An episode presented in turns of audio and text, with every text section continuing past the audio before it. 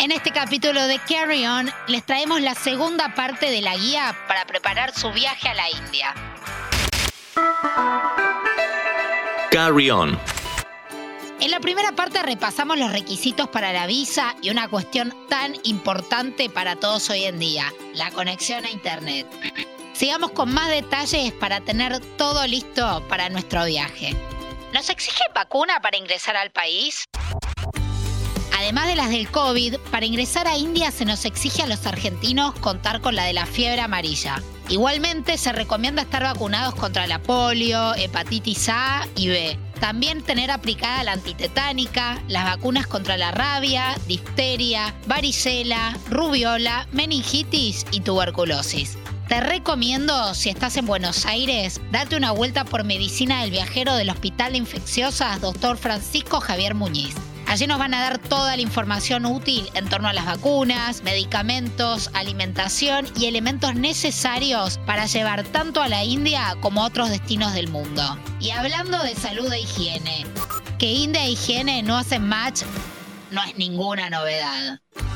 Hacinamiento, excremento de animales, ratas, pulgas e insectos que jamás vimos anteriormente convive con montañas de basura y grandes masas de polución. Sí, la higiene es el punto débil de la India. Por eso, para cuidar tu salud y evitar pasar un mal momento que pueda arruinar tu viaje, te recomiendo siempre tomar agua embotellada. Controla que el precinto esté bien sellado.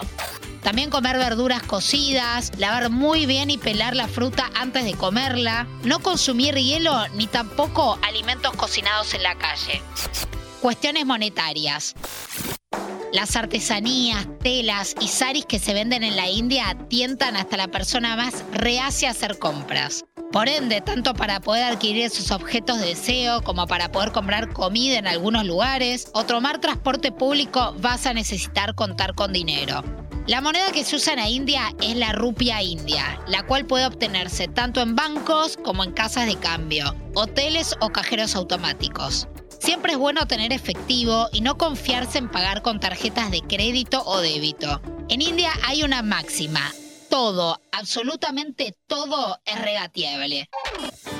Desde una habitación en un hotel hasta un paseo en rickshaw. Ni les cuento las excursiones. ¿Cómo desplazarse? Puedes hacerlo en avión, en auto con chofer privado, en bus o en tren. Esta es mi forma favorita ya que se puede ver realmente cuáles son las costumbres del lugar compartiendo muchas horas dentro de un vagón de tren junto a personas locales. La red ferroviaria de India es una de las mayores del mundo. Mueve a millones de personas al año y conecta a casi todos los puntos del país. Viajar en tren es cómodo, barato y seguro, dependiendo obviamente de la clase en la que se viaje. Aunque no tan popular como en tren entre los viajeros, el bus puede ser una buena opción a la hora de movilizarnos de un lugar al otro. Si preferimos volar, hay varias aerolíneas que tienen precios más que competitivos. Para desplazarnos dentro de cada ciudad, las opciones más viables de hacerlo son Uber, que es genial porque ya vas a saber el precio de antemano, también que se puede pagar con tarjeta de crédito a través de la app y también elegir el tipo de viaje, sea compartido o no, o en rickshaw. Recuerda siempre cerciorate el conductor sepa a dónde quieres ir y de pactar el precio de antemano. También regatea. ¿Cuál es el mejor momento del año para viajar? Todo depende de la región del país que quieras visitar y de las actividades que vayas a realizar. En el sur, donde los paisajes son más selváticos y las temperaturas extremadamente elevadas, viajar entre noviembre y marzo es la mejor opción. En tanto que para viajar al noroeste, la mejor época es el verano indio. Las temperaturas son mucho más amenas, comienzan los deshielos y no vas a sentir un calor sofocante. Si querés viajar a Rajasthan, tenés que tomar en cuenta que los meses de julio a agosto llegan los monzones y en abril comienza la primavera, que suele ser muy calurosa. Por lo tanto, la época óptima para recorrer esta región es entre noviembre y marzo. En el episodio de hoy estuvimos repasando los requisitos y algunos consejos para que puedas planear tu próximo viaje a la tierra de los contrastes. ¿Qué esperas para hacerlo?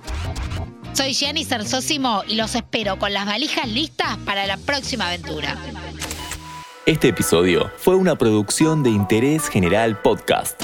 Desde el 2020, acompañándote todos los días. Cinco minutos. Para que conozcas algo nuevo.